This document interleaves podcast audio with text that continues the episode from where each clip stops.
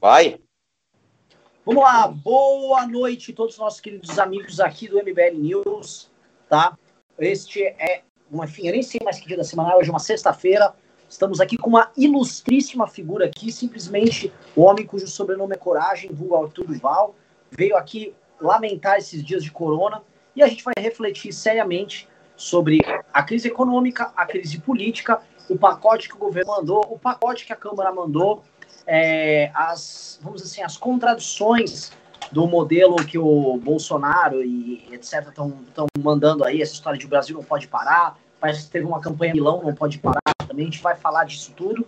E vamos falar quais são os prognósticos para as próximas os próximos dias, porque tudo parece nebuloso, não há não há sinais de que a, esse vírus vai arrefecer, mas, uh, enfim, acho que uh, podemos tirar algumas soluções boas daqui. Boa noite, Ricardo Almeida, como é que você tá? Boa noite, tô bem até agora, né? Não tô tossindo, não tô sentindo febre, então acho que eu tô bem. E aí, Arthur, como é que tá? Então aí, dentro de casa. Tá, teve uma coronadinha ou tá de boa? Não, eu tô tranquilo. Então é o seguinte, eu já vou começar aqui pra, com vocês, eu vou começar com o um tema que tá aqui no título, tá? Carreata contra o corona estão sendo convocadas carreatas ao redor do Brasil, redor, assim, ao redor do Brasil, é, contra o coronavírus. Né? Ah, vamos lutar contra o coronavírus, vamos nos esforçar contra o coronavírus e tal. Beleza, tudo muito bacana, tudo muito legal. É, mas a carreata é para botar as pessoas de volta na rua, porque a economia do Brasil não pode parar, tá?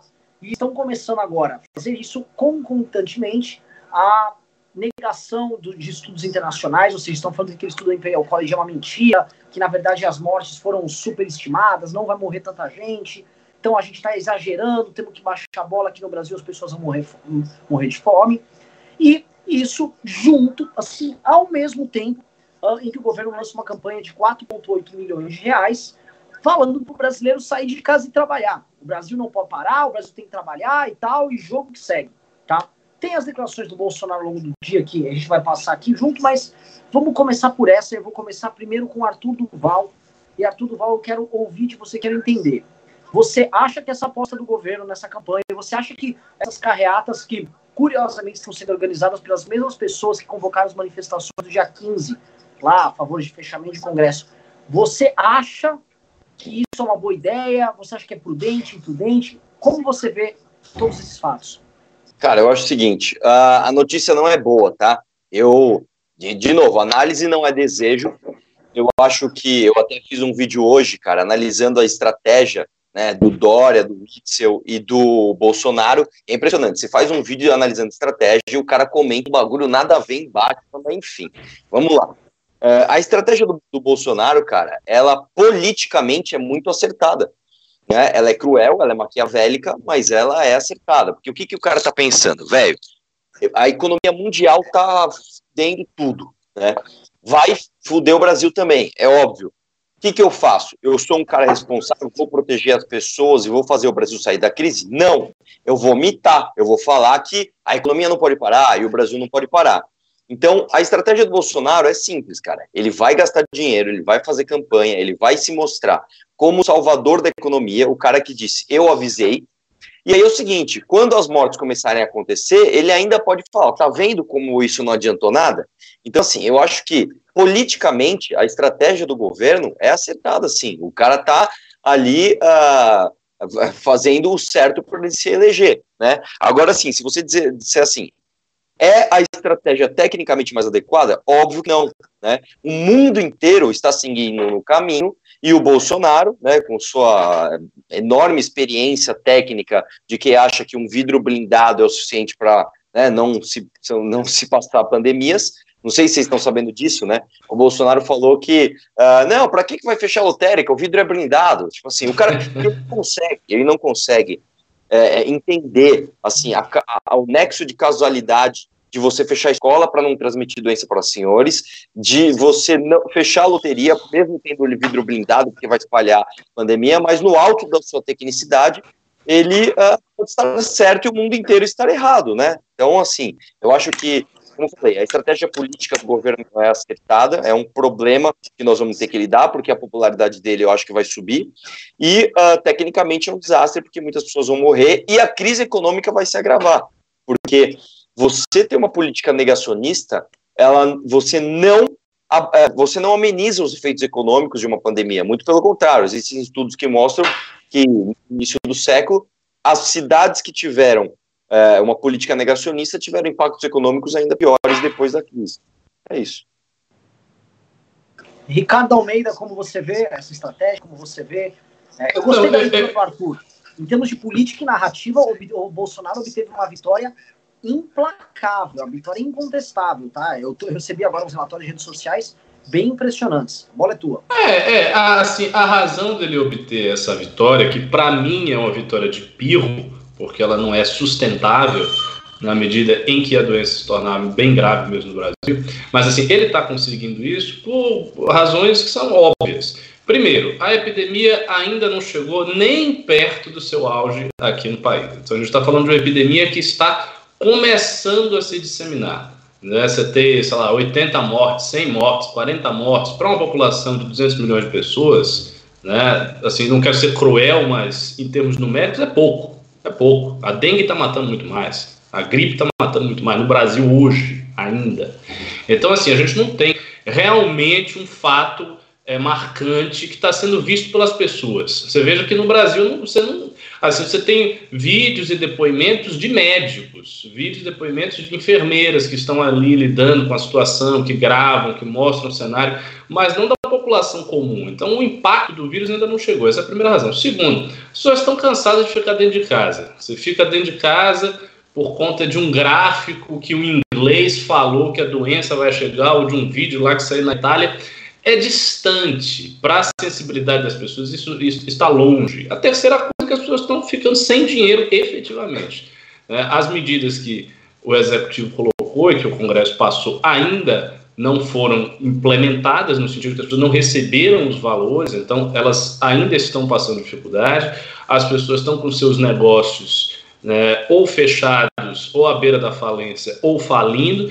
Então, assim, existem todas as razões do mundo para o discurso, vamos voltar a trabalhar, vamos enfrentar o problema premente, o problema urgente, que é o problema do desemprego, que é o problema do negócio falindo, que é o problema da gente não ter dinheiro. Esse discurso tem força hoje. Eu acho que isso aí não vai ter força daqui a um mês e meio, dois meses, três semanas. Então, para mim, assim, é uma, é uma vitória de pio, uma vitória narrativa momentânea que vai se tornar uma verdadeira âncora amarrada no pé do Bolsonaro. Isso é o que eu acho. É, o que mais chama a atenção do discurso do presidente é que ele, como em várias outras ocasiões, é um discurso esquizofrênico, porque ele fala certas coisas ao passo que o executivo faz outras completamente diferentes. Por exemplo, se ele está engajado na campanha de ah, o Brasil tem que voltar a funcionar, temos que voltar a trabalhar, não faz sentido nenhum você abrir uma linha de crédito para as empresas que vão ter que fechar, porque elas não vão ter que voltar a trabalhar, o objetivo não é voltar tudo, então, por que você vai abrir uma linha de crédito especial? Né? Por que, que você vai criar um programa de bolsas, que basicamente é isso, para você sustentar o, o, o, o trabalhador autônomo? Para que, que você vai fazer isso? Né? Para que, que você vai. É, é, essa, ou seja, essas medidas, algumas das quais estão sendo colocadas via Congresso e outras via Executivo, são medidas antagônicas ao discurso de voltar a trabalhar. Porque se você está voltando a trabalhar, você não precisa ter medida nenhuma, a economia vai funcionar normalmente. Então, novamente, nessa ocasião, o que se vê é uma esquizofrenia, é uma dissociação entre o discurso do Bolsonaro, o que ele fala, e o que é feito. E isso mostra é, que ele, enquanto presidente, acaba caindo numa posição de, de, de inutilidade prática. Assim, ele é muito a, digamos sensível à, à oportunidade política do momento, ele é muito sensível a isso, mas como líder, ele é inútil porque o que está sendo feito pelo próprio executivo é antagônico ao que ele está falando. Né? E ele já disse que vai dar outro pronunciamento, ou seja, ele vai prosseguir indo à TV, prosseguir indo à rede nacional e dando novos pronunciamentos sempre nesse sentido, mesmo contrários ao que o próprio governo está fazendo, ao que, o próprio parlamento também está fazendo. Então, eu acho que ele espera ganhar politicamente nisso, mas ao mesmo tempo ele não está impedindo o executivo de agir. Porque se, veja, se as medidas econômicas chegarem e se precisar parar mesmo, aí ele também pode dizer: ah, não, mas eu, eu era a favor das medidas, eu falei para voltar a trabalhar, porque eu estava preocupado com a população que está perdendo emprego, mas o executivo não ficou parado, o governo não ficou parado, a gente deu assistência aos trabalhadores autônomos, a gente deu assistência à mãe de família que precisa sustentar os seus filhos. Então ele ainda pode falar isso, se aproveitando o trabalho de outros elementos do governo que não é ele próprio. E fica nessa, nessa cisão esquizofrênica entre discurso e ato. Deixa, eu só falar uma coisa aqui. Uh, no começo eu vi algumas pessoas falando, cara, mas não entendo. Eu não acredito que vou ter que explicar isso. Uh, eu não estou entendendo por que você está falando desse negócio do vidro, cara. O, o, o, vírus realmente passa pelo vidro. Meu irmão, entenda uma coisa, meu querido. O problema não é a transmissão do cara que está ali na lotérica pagando uma conta com o operador do caixa. Não é esse o problema. O problema é que para o operador de caixa chegar lá, ele provavelmente pegou um transporte público, ele teve contato com outras pessoas, ele pôs uma mão dele no mesmo lugar que outras pessoas puseram a mão. O problema é que da fila da lotérica vai ter acúmulo, principalmente de senhores querendo pagar conta ou fazer apostas, que seja. O problema não é fisicamente uma pessoa que está de um lado, vidro, e outra pessoa que está do lado. O problema é a situação toda para que esses caras estejam lá. Deu, deu para entender? É a mesma coisa, o negócio da escola. Por que, que você não pode falar, ah, proteja os mais velhos, mas deixa a escola aberta? Porque a criança também é um agente transmissor, porque ela vai entrar em contato com os pais quando for buscada ou levada na escola. Quem for de perua vai ter contato com o motorista da perua. Quando chegar em casa, vai ter contato com todo mundo da casa. Então, no momento, no momento, no momento, tem que fazer o lockdown. Aí você fala, beleza, então vamos deixar todo mundo trancado até morrer de fome? Não, é óbvio que não. Aí você vai vendo uma rota de saída e você vai tecnicamente analisando como você vai fazer para a economia não colapsar. O que não pode, é assim, a pior estratégia de todas é você chegar na TV e falar assim: eu tenho histórico de atleta, isso é só uma gripezinha, vamos voltar a trabalhar. 4 milhões e meio aí para uma campanha, o Brasil não pode parar. É, é, é, é assim, é uma coisa muito básica, é só isso. Né? Mas enfim, não adianta, cara. Se você não entendeu isso até agora, não vai ser agora que você vai entender. Eu, eu até te falo, cara, se você realmente acha que não tem problema, porque tem vidro blindado, ou que, sei lá, tem que abrir escola porque isso não, não afeta os velhos, eu tenho uma ideia para você. Vai lá no, no, no, Terça Livre, vai lá no Bernardo Kister, cara, você só vai ouvir coisa que você vai adorar, cara. Você, assim, tudo que você quer ouvir, esses caras vão falar. É isso, cara. Então, enfim, próximo. É, continuando aqui, de fato, uh, veio várias pessoas aqui questionando a validade, uh, não só do lockdown, mas pessoal fica citando muito esse nome aí, que é o lockdown vertical, a quarentena vertical. Eu Isso é uma besteira.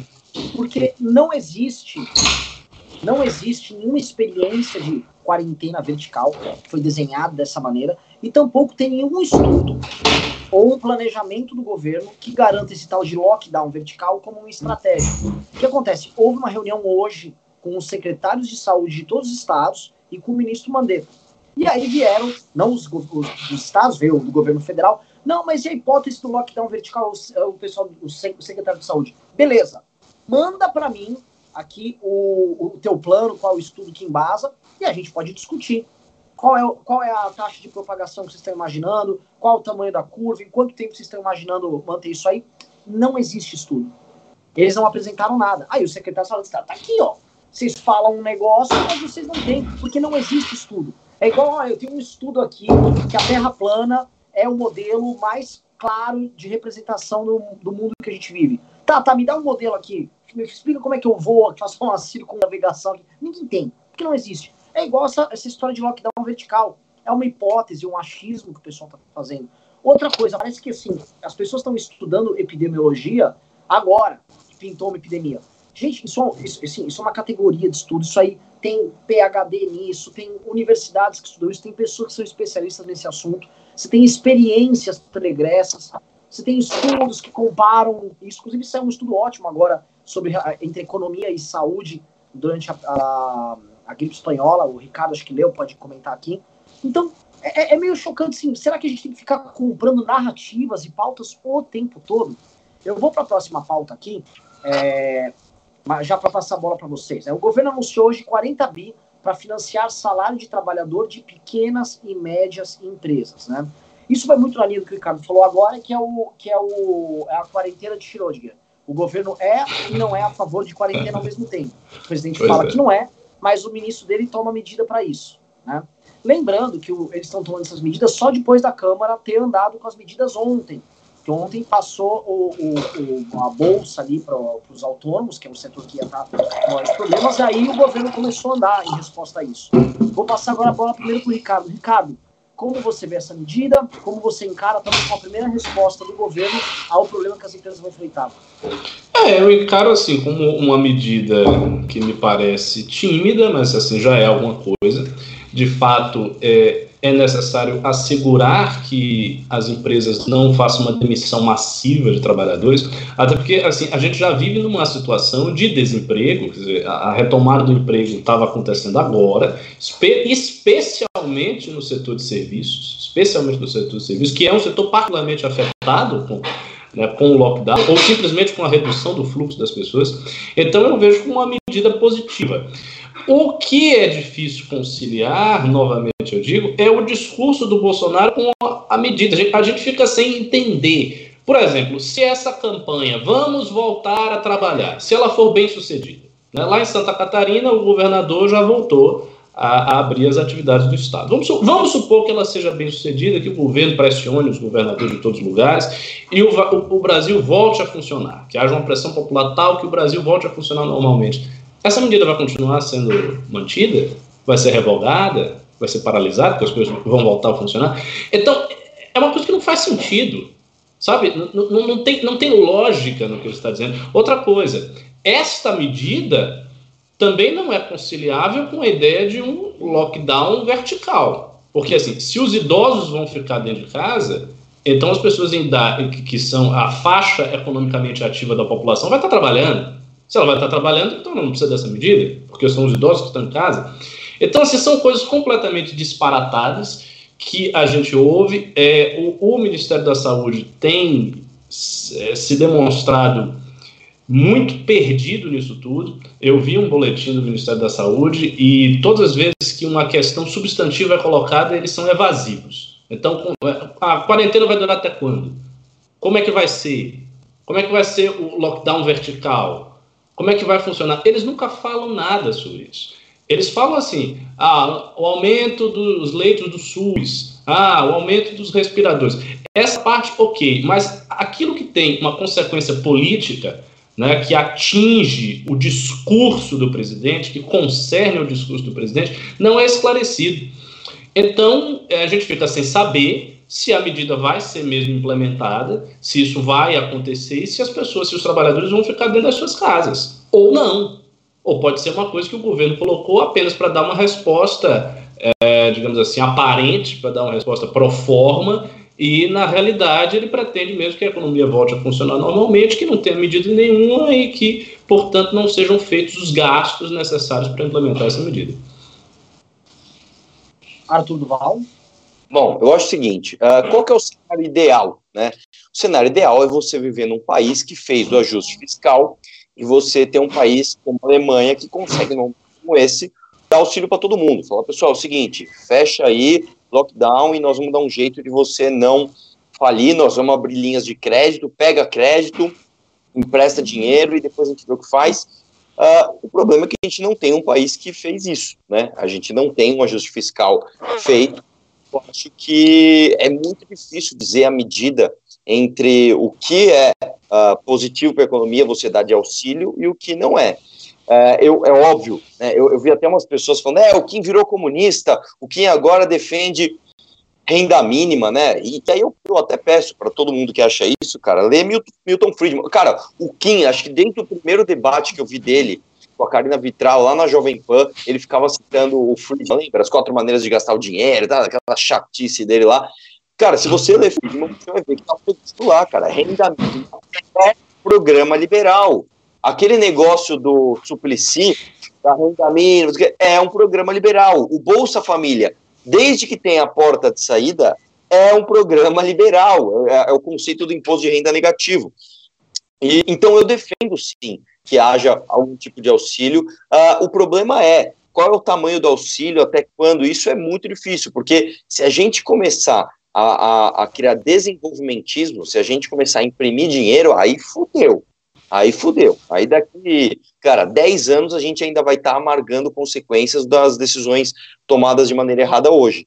Mas tem sim que ter algum auxílio, porque a gente precisa que as pessoas fiquem em casa e não morram de fome, nem saiam nas ruas saqueando supermercados, né? Então, eu acho que sim. Agora sim, a gente também não pode flertar com narrativas esquerdistas de, por exemplo, taxação de grandes fortunas. Eu estou num grupo aqui da escola, por exemplo, um moleque lá esquerdista falou, tem que ter ainda menos, é só taxar os bancos. Não, cara, não adianta, porque se você fizer isso, os caras saem daqui. E aí, daqui dois, três anos, você não tem emprego porque os caras saem daqui porque a insegurança jurídica é tamanha.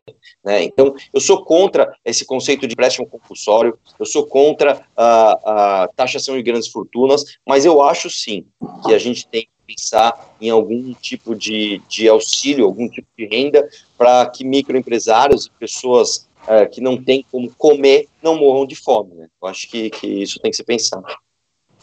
É, tem, tem, tem, um detalhe aí nessa medida, só comentando, que é o seguinte: é, também é algo que vai ser pago pelas empresas depois.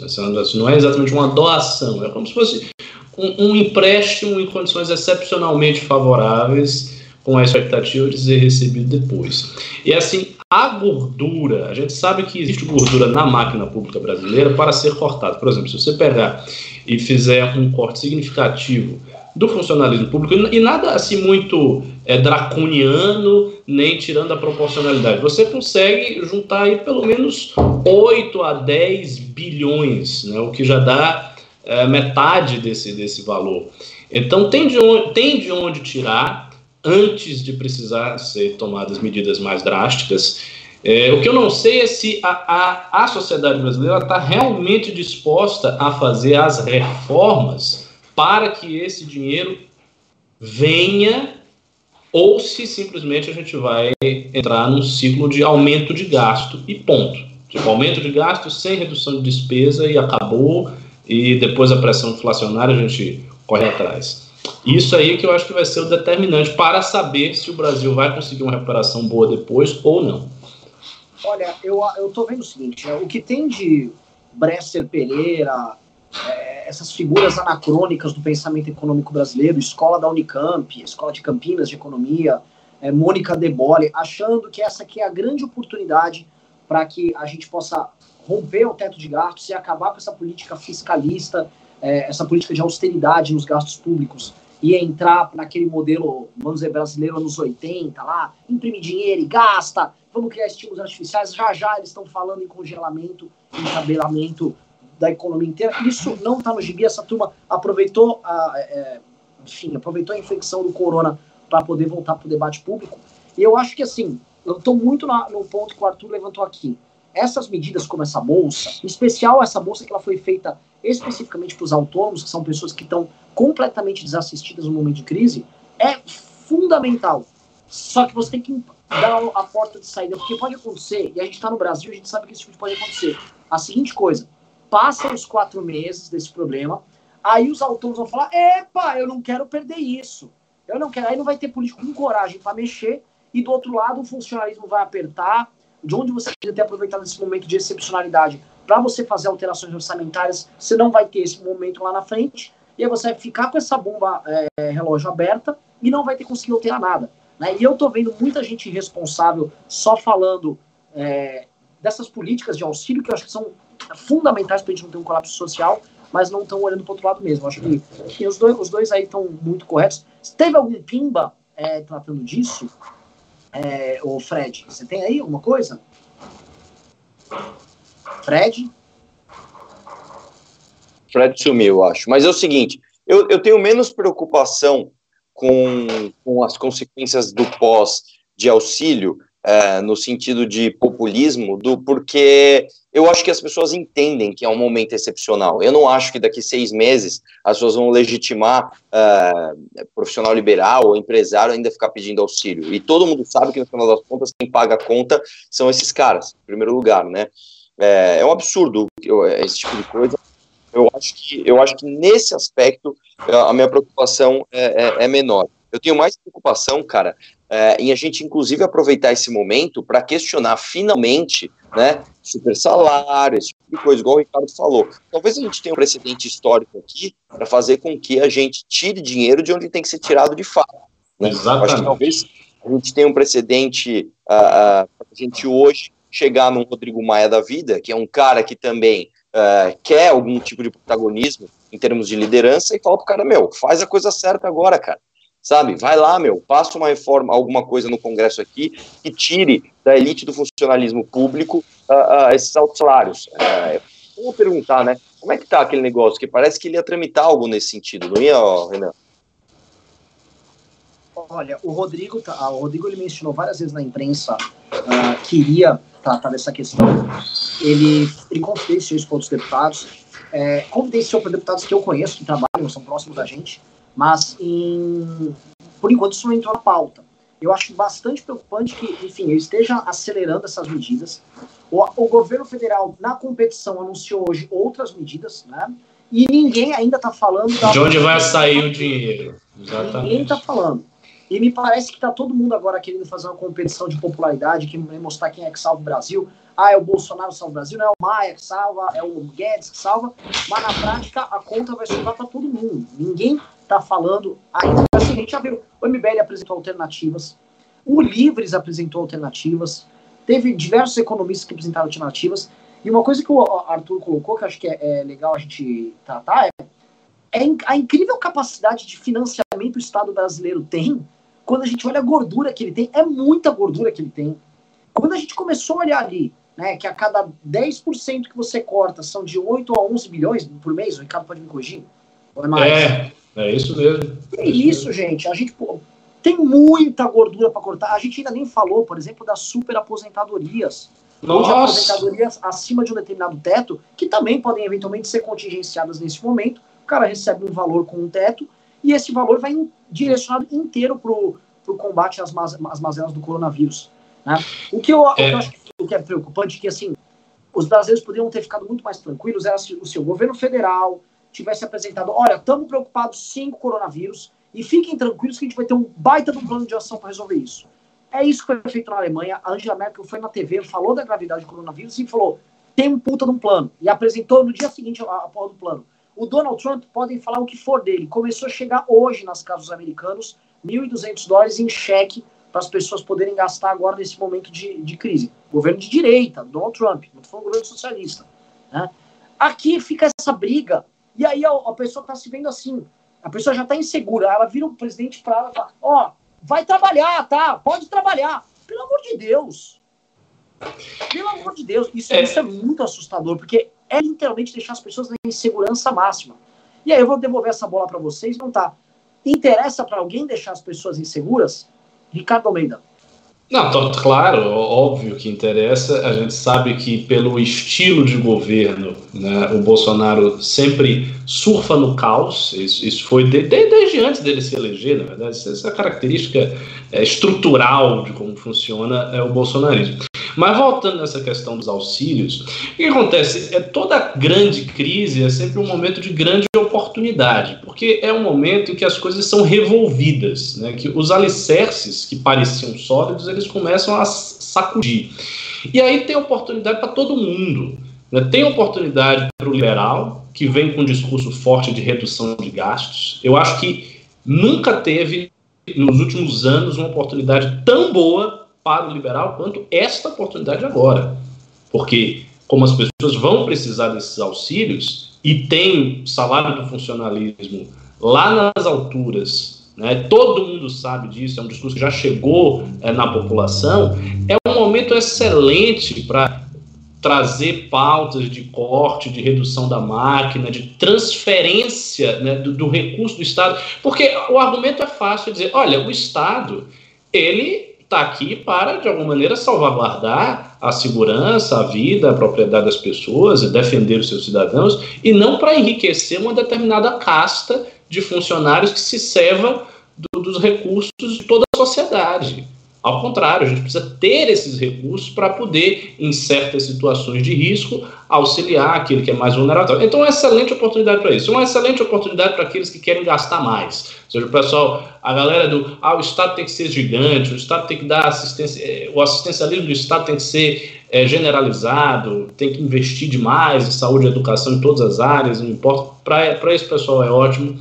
Para os governadores e lideranças regionais que querem ascender a uma posição nacional, o momento é excelente, porque se eles se destacam no combate do coronavírus em face do presidente, eles sobem, eles se tornam viáveis até para a cadeira presidencial. É bom para o Bolsonaro, é um momento de oportunidade do Bolsonaro, porque se o Bolsonaro sai politicamente grande disso aí, por exemplo, se ele, se ele consegue emplacar a narrativa dele e por algum motivo aqui no Brasil a coisa fica diferente do resto do mundo, ou porque chega a cura, ou porque a, a tal da hidroclorixina é, funciona, sabe-se lá por quê. Se ele consegue ganhar essa parada, ele vai sair gigante dessa crise. Então, assim, sempre a crise histórica é oportunidade para todo mundo. Eu acho que quem vai ganhar a disputa é quem for mais esperto, efetivo e tiver o discurso mais antenado. Ou seja, quem, quem for mais ligeiro vai ganhar isso aí.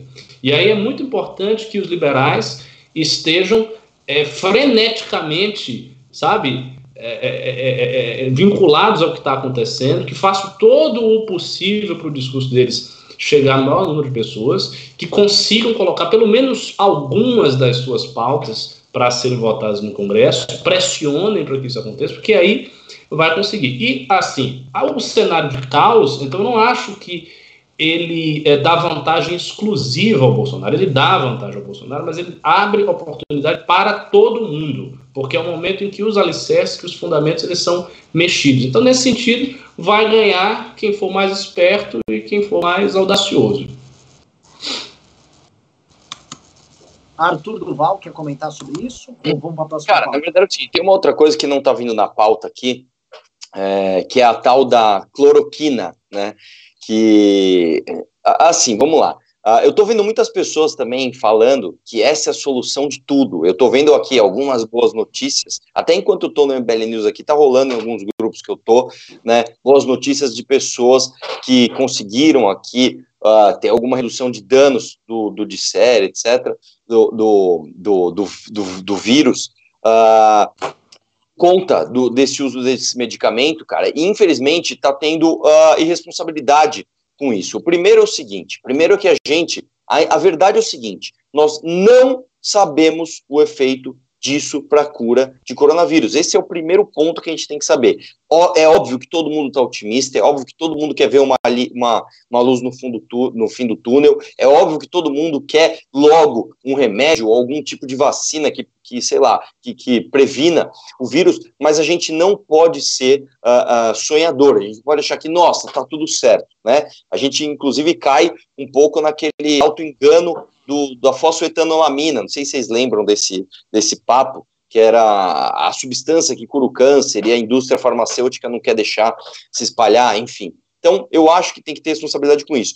É, é, é, é somado a isso, né, banhos de notícias sobre cloroquina, o que, que aconteceu? Nas farmácias hoje você não acha mais, tem um monte de gente comprando, né, sem precisar, acabando com os estoques na, na, nas farmácias, inclusive para quem precisa, para quem faz uso desse tratamento para malária, etc., e tomando, se automedicando, sem ter nada, sem saber as consequências que isso pode causar no futuro. Então, é, é, infelizmente, é, é, é ruim, cara. Só uma coisa, tá aparecendo aqui uh, algumas mensagens no meu, no, no, na minha live. Não, tá, não, não, não aparece na TV. Tá. Uh, mas, enfim, o lance é esse, cara. Eu acho que, uh, infelizmente, está faltando maturidade, cara, não só uh, das pessoas que são mais alarmistas ou mais negacionistas, mas também dos líderes políticos. A gente, infelizmente, nesse momento, consegue, como várias vezes, né? A gente consegue ver isso várias vezes, mas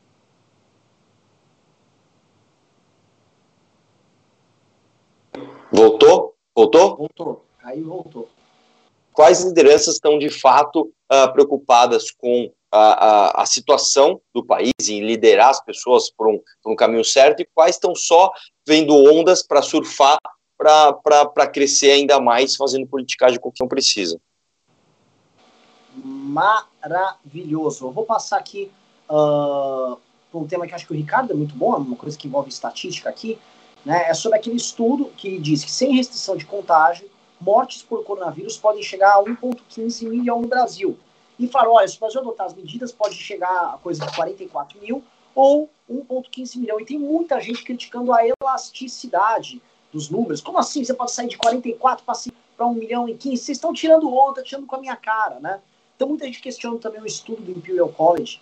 Ela falou, oh, eles estão revisando para baixo. Sendo que não era nada disso que aconteceu. Ricardo Almeida, que é um homem das ciências, que é um homem plácido, calmo, né? Tá olhando assim para a tela, respirando normalmente. Conte, ilumine, ilumine o caminho para nós aqui, pobres, no, pobres homens comuns perdidos no medo e no pânico.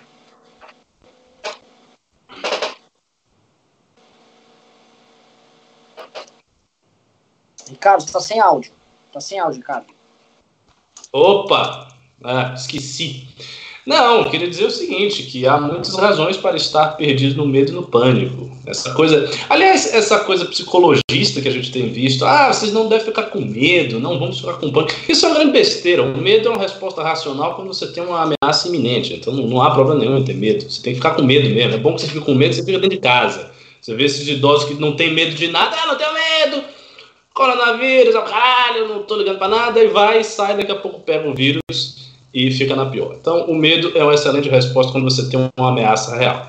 Vamos lá para a estatística. O que acontece? Os estudos que têm saído, que eu vi, por exemplo, o estudo do Thomas Quayle, né, sobre por que, que a gente deve fazer lockdown, esse estudo do Imperial College, que foi revisado pelo Neil Ferguson, mas de outra maneira. Ou seja, saiu umas reportagens na mídia norte-americana dizendo que ele tinha revisado a estimativa de 500 mil mortes na Inglaterra para 20 mil, simplesmente o número 500 mil para o número de 20 mil bruto. Não foi bem isso que ele disse. Ele continuou dizendo que se não tiver nenhum tipo de medida, se não tiver nenhuma contenção, que o número seria assim meio milhão de mortos. Então a revisão não é essa. O que ele revisou foi o seguinte: tendo a contenção, fazendo as medidas, implementando as medidas, isso poderia ser bastante reduzido e você chegar a valores bem mais baixos.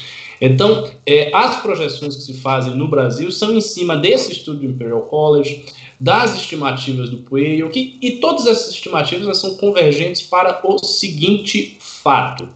É, se a gente não fizer nada, o número de pessoas que serão contaminadas vai ser coisa de 70%, 80%, 50% da população total do Brasil num tempo muito rápido. Então, a gente não está falando é, de um vírus que vai infectar 10 mil pessoas, que vai infectar, como na Itália está acontecendo, 80 mil pessoas. A gente está falando de um vírus que vai infectar 100 milhões, 120 milhões, 160 milhões. A escala é essa, é contada em muitos milhões. Se isso acontece de forma muito rápida, qual é a consequência imediata? Por mais que o governo amplie a oferta de leitos hospitalares, por mais que se construa respiradores, mesmo que todas as indústrias do Brasil resolvam produzir respiradores, não vai dar para acompanhar a subida vertiginosa. Não vai dar, porque vai subir num pico, numa velocidade tal que não vai ter como acompanhar. E aí o que acontece? A gente sabe que existem uma, uma determinada porcentagem, que são 5% dos casos de infectados, que são casos muito graves, são casos críticos. Essas pessoas vão precisar de internação, vão precisar de usar os aparelhos. Não vai ter os aparelhos porque eles vão estar ocupados. Se vão estar ocupados, o que, que vai acontecer? Essas pessoas que poderiam ser tratadas, portanto não morrer, né, sair da situação não digo ilesa, porque eventualmente a pessoa pode ter uma sequela, mas sair vivo da situação, essas pessoas praticamente estarão condenadas à morte. Porque elas não vão ter como respirar, a respiração vai faltar, o pulmão vai fechar, você não vai conseguir respirar, não vai ter o respirador. Então o que, que vai acontecer? A estatística de morte vai subir muito. E quando a gente vê, por exemplo, lá na Itália, a estatística de morte na Itália está 10% dos casos. Mas você tem 80, 80 e poucos mil e 8 mil e poucos, 8.900, se não me engano, 800 pessoas que estão mortas. Isso dá 10% dos casos. Aí alguém vai dizer, sim, mas é claro que esses 80 mil não é um número total de pessoas infectadas. É um número que se sabe, ou seja, é um número oficial. O número total de pessoas infectadas deve ser muito maior. Provavelmente sim. Provavelmente a taxa de letalidade da Itália não é 10%, ela deve ser bem menor que 10%. Mas não significa que ela vai ser tão menor assim. Porque a gente não está falando de um vírus que já infectou toda a população italiana. A gente não está falando de um vírus que já infectou toda a população espanhola ou toda a população americana, não. A gente está falando de um vírus que está começando a infectar, ou seja, tem tempo ainda para ele crescer bem mais. Então, esse número é, assustador de mortes no Brasil não é um número descabido. É claro que pode ser que, por conta da quantidade de infectados que são subnotificados, que a gente não tem como saber, que não é testado, pode ser que esse número diminua Pode ser que a gente não esteja falando aí de 1,2 milhão, 1,4 milhão ao final, caso nada seja feito. Podemos estar falando, sei lá, de 500 mil, de 300 mil. Ainda assim, é uma coisa absolutamente grave, absolutamente assustadora. Outra informação estatística para o conhecimento de vocês é o seguinte: é, existe um top 10 das doenças, né, dos problemas é, epidemiológicos que mais matam. O coronavírus ainda não está no top 10 considerando as mortes por dia.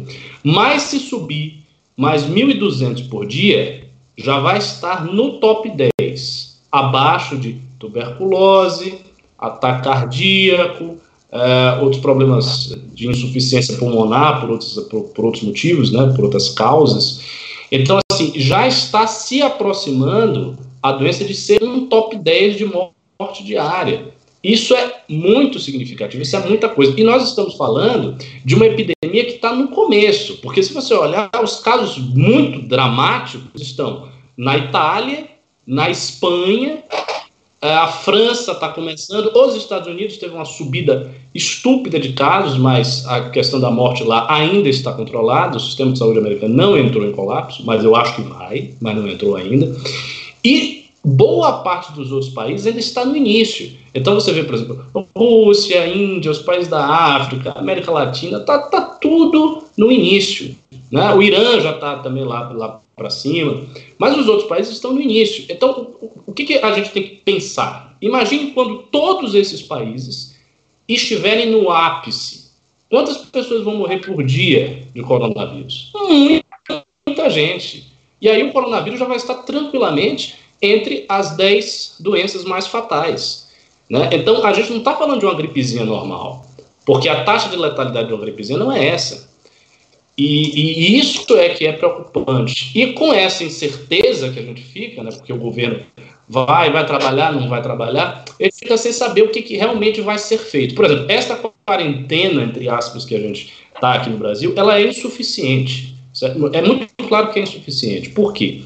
Para você ter uma redução muito significativa dos casos, é preciso que aquele fator numérico de transmissão ele caia para próximo de um, ou seja, que uma pessoa né, não infecte, que não dobre, que não chegue nem perto de dobrar, que mantenha mais ou menos. Você tem 500 casos hoje, que amanhã seja 510 e depois 540 e depois que e isso é uma curva estável. Nós não estamos assim. Então, assim, o, o lockdown, entre aspas, do Brasil não é um lockdown rigoroso. As coisas estão paradas, mas tem muita gente que está circulando, tem muita gente que está saindo. Eu mesmo, outro dia, fui comprar um negócio no mercado, eu tive, que sair para comprar, um bocado de gente circulando. Carro à vontade andando. Então, assim, a gente nem, nem, nem, faz, nem está fazendo um lockdown verdadeiro. Se as pessoas voltarem a trabalhar, aí é que você não vai ter isso. E a perspectiva de matar 1,4, não é isso? 1,4, 1,2 milhão de brasileiros é plenamente factível. É uma coisa plenamente visível no horizonte, não tem nada de exagerado. E eu acho que é importante também a gente presumir é, um horizonte muito grave que é para agir. Não adianta presumir um horizonte leve e você encontrar um horizonte grave. Diz, ah, não, não vai morrer. Isso aí é tudo exagero. Vamos presumir aí a tranquilidade, não vamos fazer nada. Porque Deus está com a gente. Não é assim que funciona. Quer dizer, por uma questão de precaução, é óbvio que você deve presumir um horizonte grave, agir em função de um horizonte grave, e se os fatos se mostrarem menos graves, muito bem, você foi beneficiado pela sorte. É não, e, e tem, tem, outro lance que é o seguinte: é, o que as pessoas não estão entendendo, e isso é importante ressaltar, é assim: vamos lá, quando você, quando você, sei lá, passei mal, estou passando mal aqui, qual que é o primeiro contato que eu tenho com a saúde? O primeiro contato que eu tenho com a saúde é uh, de responsabilidade do município. Então o cara vai numa AMA, ele vai numa OBS, ele vai numa UPA, aí ele chega lá, puto, tô passando mal. Aí, beleza, cara, você tá, eu tô achando que você tá com algum problema, então você vai fazer um exame simples, ainda é município. Puta, cara, no exame simples não deu para achar a causa investigada. Você precisa fazer um, um exame de especialidade. Aí sim você vai para o Estado né, que é o Estado que cuida de exames de, de especialidades e de tratamento de especialidades. E é, é, é, é o Estado que tem ali os hospitais para tratar você com algum problema específico, principalmente de pulmão. E o que as pessoas não estão entendendo é o seguinte: a nossa estrutura, ela foi crescendo, a nossa estrutura hospitalar, ela foi crescendo dentro de uma lógica que é o seguinte: você acumula os pontos de especialidade para que você tenha os médicos melhores aproveitados. Então você não faz como no município que você espalha, ali enche de ama, OBS, etc. Você faz o contrário no estado, você concentra as forças. Então, meu, vamos fazer um hospital de coração. Vamos fazer um aqui, outro núcleo aqui. Vamos fazer um hospital de câncer, vamos fazer um hospital que trata de doenças pulmonares, etc. Dentro dessa lógica, o nosso sistema ele foi se expandindo, tendo em vista que a maior parte das internações, e isso que as pessoas não entendem. Não são internações longas. Normalmente, quando você fica internado, você fica internado ali por um período curto de tempo. Vamos supor que você fez, sei lá, uma mulher fez um parto, ou você teve uma pedra na vesícula, ou você teve, uh, sei lá, que tirar o apêndice. Você não vai ficar muito tempo internado. Você vai ficar ali 48 horas, você vai ficar no máximo três dias. Se você ficar quatro dias, já é uma internação considerada até longa. O problema é, Doenças no trato respiratório, né, elas têm uma característica que você precisa do leito por mais tempo. Né? Só para você ter uma ideia aqui, uh, nos leitos dos hospitais, uh, 65% das internações são simples. Então, o cara fica internado muito pouco tempo. Apenas 25% das, da, das, das, das internações são de alto uh, período, são de longas, uh, longos períodos de hospedagem. O problema é que, quando você precisa de muito leito, por muito tempo, você acaba não atendendo não só as vítimas de uma, diretas de uma pandemia, mas as vítimas indiretas. Vamos dar um exemplo que você bateu o carro e você teve uma fratura na costela que perfurou teu pulmão. E você vai ter que tomar antibióticos, você vai ter que ficar internado por um longo período de tempo. Você vai ter que precisar da vaga de alguém que está com coronavírus e está ocupando aquele leito por muito tempo. Então, é um problema grave porque interfere nas pessoas não só que pegaram o coronavírus. Você pode falar, cara, eu tenho histórico de atleta, eu não vou pegar o coronavírus se eu pegar só uma gripezinha. Só que se você quebrar a perna, você tá fudido, velho. Porque se você tiver que fazer uma cirurgia, você sai da cirurgia, você vai pro TI, não tem leito.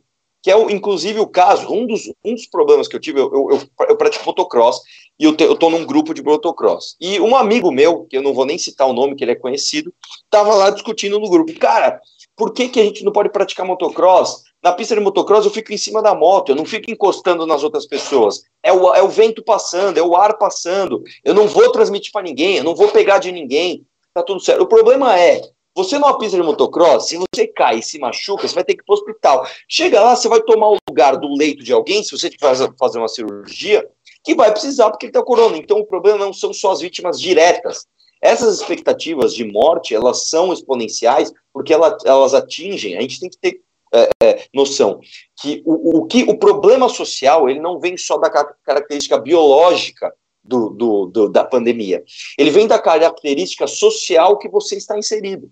Se você está num lugar que você não tem leito para atender nem quem está morrendo de outras coisas, se você tiver uma pandemia, você vai não só atender quem não tá, quem está uh, infectado com, com o vírus, mas você também não vai atender quem não está infectado com o vírus, mas precisou do leite por um outro motivo. Então é por isso que eu acho que os, que os estudos, cara, é óbvio, vai variar pra caramba. Tem estudo que fala que vai morrer 10 mil pessoas, tem estudo que vai falar que, fala que vai morrer meio milhão, tem estudo que fala que vai morrer, morrer um milhão e meio. Né? Então, assim, é óbvio, cara, que é muito difícil prever. Mas se você é verdadeiramente conservador, se você age pelo princípio da prudência, você tem que pensar, cara, a gente não tem estrutura para atender. Então vamos parar um pouquinho e vamos soltando aos poucos para a gente ver o que vai fazer. É, é, é o mais sensato que, que deve ser feito. Vamos pegar um ponto, eu vou, eu vou andar aqui com esse ponto e aí a gente vai começar os pimbas aqui, que entrou bastante. Vamos lá, o, o ponto que a gente se esquece é o seguinte, se você for checar agora a quantidade de leitos disponíveis no SUS no Brasil, é, é baixíssimo. Porque o Brasil não tem uma característica de ter uma medicina preventiva, e o Brasil, por exemplo, é um país que tem muitos acidentes de trânsito. Você tem muito, muitas mortes por causas traumáticas. O cara bateu a cabeça, o cara tomou um tiro, o cara é atropelado, o cara bateu o caminhão. Então, o, o, nos, e outra coisa, por não ter uma medicina preventiva, a quantidade de pessoas também que eventualmente precisam de um UTI, porque o cara teve diabetes a vida inteira, não se cuidou, teve uma parada cardíaca, é enorme. Então você vai para a Baixada Fluminense, você tem leito, mas o leito não está disponível. Vai dar merda nisso, sim.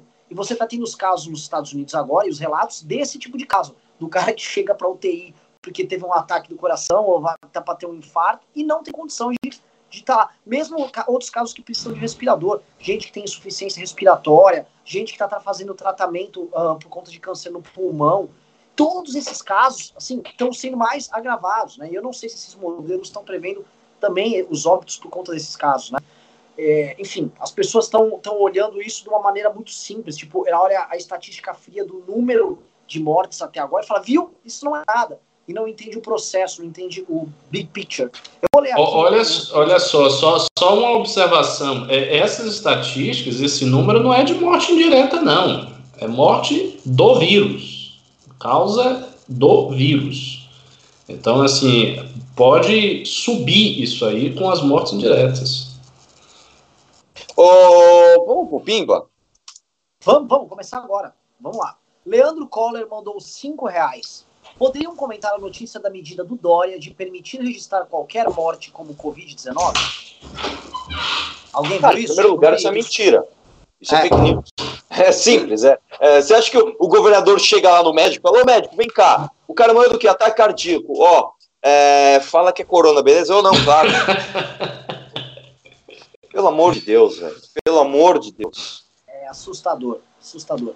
O Flávio Ferreira mandou dois reais e falou: Renan tá com uma barriga de cadela prenha. Eu fui no Google procurar cadela prenha, quer dizer muito bonito. Então acho que. Pô, tô É, o Pedro Henrique mandou dois reais e falou: o passeado. Não, peraí, peraí, peraí, discordo, discordo.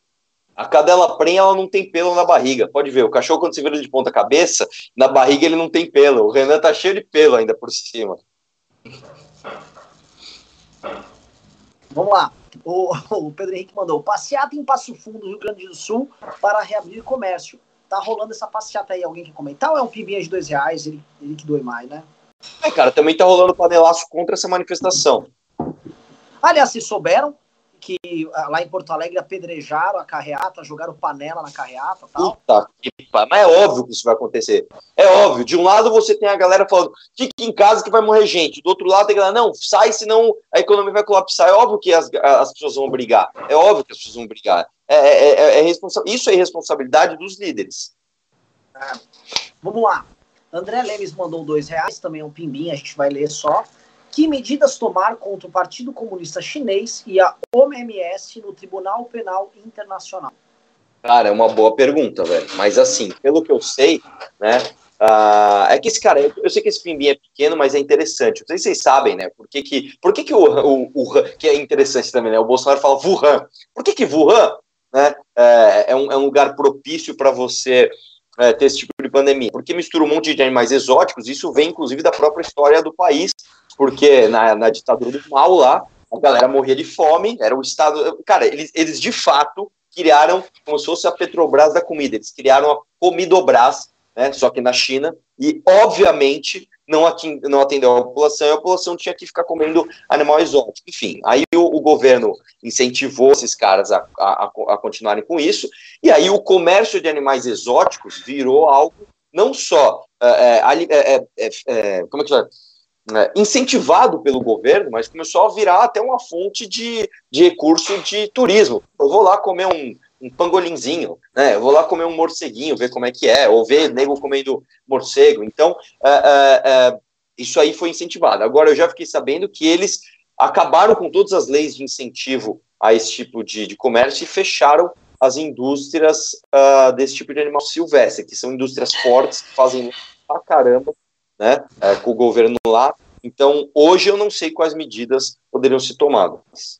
É, assim, eu, eu acho difícil você conseguir fazer um caso robusto no Tribunal Internacional Uh, falando de falta de prevenção, de medidas sanitárias e tal, porque assim, tem muitos países que, que têm problemas sanitários e epidemias partem de outros lugares, a não ser da Ásia, parte da África, parte do Oriente Médio. É, é difícil. O que eu acho mais fácil é o seguinte: se você, se você conseguir fazer um caso que você comprove que a China mentiu nas estatísticas, divulgou informações falsas e, portanto, deixou que a doença se espalhasse, né? Porque ela mentiu, aí eu acho mais fácil você conseguir é, ter algum caso contra a China. Mas é assim, é uma briga bem delicada de, de, de, de tomar a frente. Né? Daqui a pouco o Bolsonaro vai querer fazer isso, do jeito que ele é maluco. Só, só avisando, fiquei sabendo hoje com a Confederação Brasileira da Agricultura que estão fechados todos os mercados molhados na China nesse instante. Tá? Ela encerrou as atividades deles. É, vamos lá no próximo título aqui. Uh, hoje chegaram mais de. A André Leme mandou 5 reais. Hoje chegaram mais de um milhão de testes rápidos, segundo estarão distribuídos pelo Brasil. Testando em massa, não podemos suspender a quarentena? O André Lemes deve estar falando isso porque muita gente está falando que o Japão fez testes em massa e não tinha uma quarentena super rígida, né? Alguém quer comentar?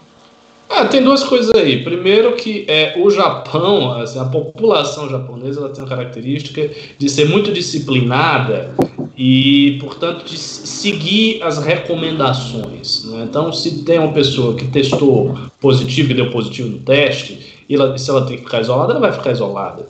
No Brasil não é assim que funciona, né? O cara é positivo ele vai querer sair pro bar. Então a, a coisa já é um pouco diferente. Se, você tivesse um te, uma quantidade muito maciça de testes, se você testasse praticamente a população toda do Brasil, se você identificasse todas as pessoas, se você conseguisse colocar essas pessoas isoladas e fazer com que elas ficassem isoladas, cumprindo todas essas condições, realmente não precisaria de lockdown quarentena. Agora, vai cumprir essas condições todas? Essa é que é a questão. Vamos lá para o próximo pimba aqui. Uh... Moro mandou 5 reais. Hoje pedem a cabeça do Bolsonaro figuradamente. Quando os caixões começarem a se empilhar, será que o povo passará a pedir literalmente? Arthur Eu, aí é que tá. Vamos lá. São, são leituras dif diferentes. Eu, pessoalmente, acho que não. Por quê? Por quê? Como eu tô falando, leitura não é desejo. Tá? Eu acho que o, o, o Bolsonaro está sendo populista e eu acho que as pessoas, uh, quando começarem a ver mortes próximas de si, não necessariamente vão associar a uma medida acertada dos governadores uma medida errada do governo. Eles vão entender que, ah, essa porra não, não, não, não, não como é que chama? Não adiantou nada, nós fizemos isolamento e ainda por cima eu quebrei. Né? É, infelizmente, o cara vai chorar a morte de alguém do seu familiar e não vai associar isso a más ações do governo, mas quando ele chegar ao boleto ele não conseguir pagar, aí ele vai começar a falar, não, pô, ainda que o Bolsonaro, ele tinha me falado antes que isso ia acontecer, então ele estava ele tava sendo visionário. Então, infelizmente, cara, eu acho que o cenário é, é ruim, tá? Apesar de que eu estou é, me surpreendendo positivamente também com um tanto de pessoas sensatas. Eu não estou brincando, cara. Existem, existem o gado, existem os bolsonaristas que não estão nem aí para nada, mas existem também pessoas sensatas que, cara, mesmo a quarentena sendo uma bosta, cara, que é um saco ficar em casa, eu tô, assim, eu já tô de saco cheio e eu, e eu fico imaginando o cara que ele, ele tá endividado, ele tá vendo que ele precisa no mercado, ele não tem como ganhar dinheiro, eu fico imaginando para esse cara e ainda assim tem gente falando, pô, cara, não, tem que fazer quarentena, é o certo. Então, eu, eu também estou me surpreendendo com o número de pessoas sensatas que tem no Brasil. É, antes de posso pimba, só pedir pra galera aqui, é o seguinte, pessoal, estamos com 780 curtidas. Para essa live chegar para o maior de pessoas, e para uma live que conta com pessoas sensatas, falando coisa pé no chão, certinho, tranquilo, sem xingar, sem falar que o, os homens do botão dourado estão vindo dentro do caminhão para mandar ver nessa vagabundagem, que é o que todo mundo gosta de ver. Dá estupro like aí, vamos chegar a umas mil e poucas curtidas, que aí vai chegar o número maior de pessoas dessa live aí. Ó. Já começou a subir, foi só vocês começarem, já começou a subir aí a audiência. Próximo pimba aqui, vamos ver.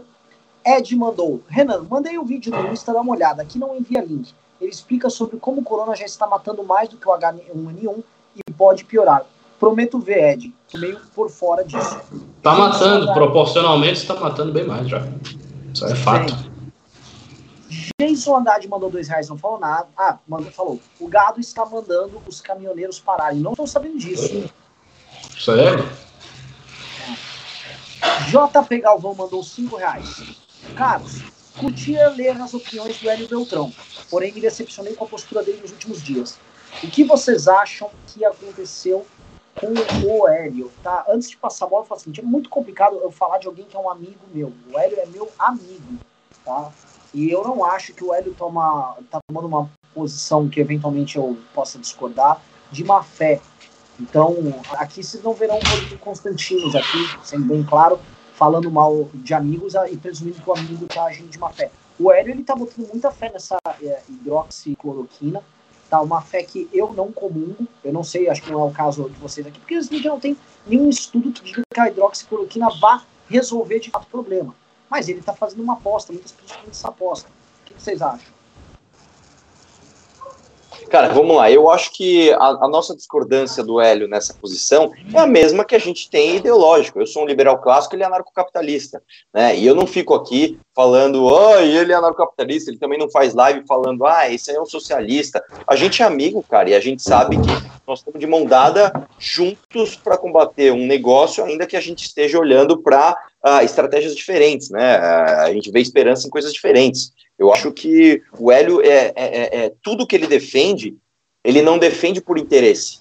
Né? Mesmo porque ele poderia ser um populista barato e ficar falando, pessoal, quarentena do caralho, vamos para casa, vamos trabalhar.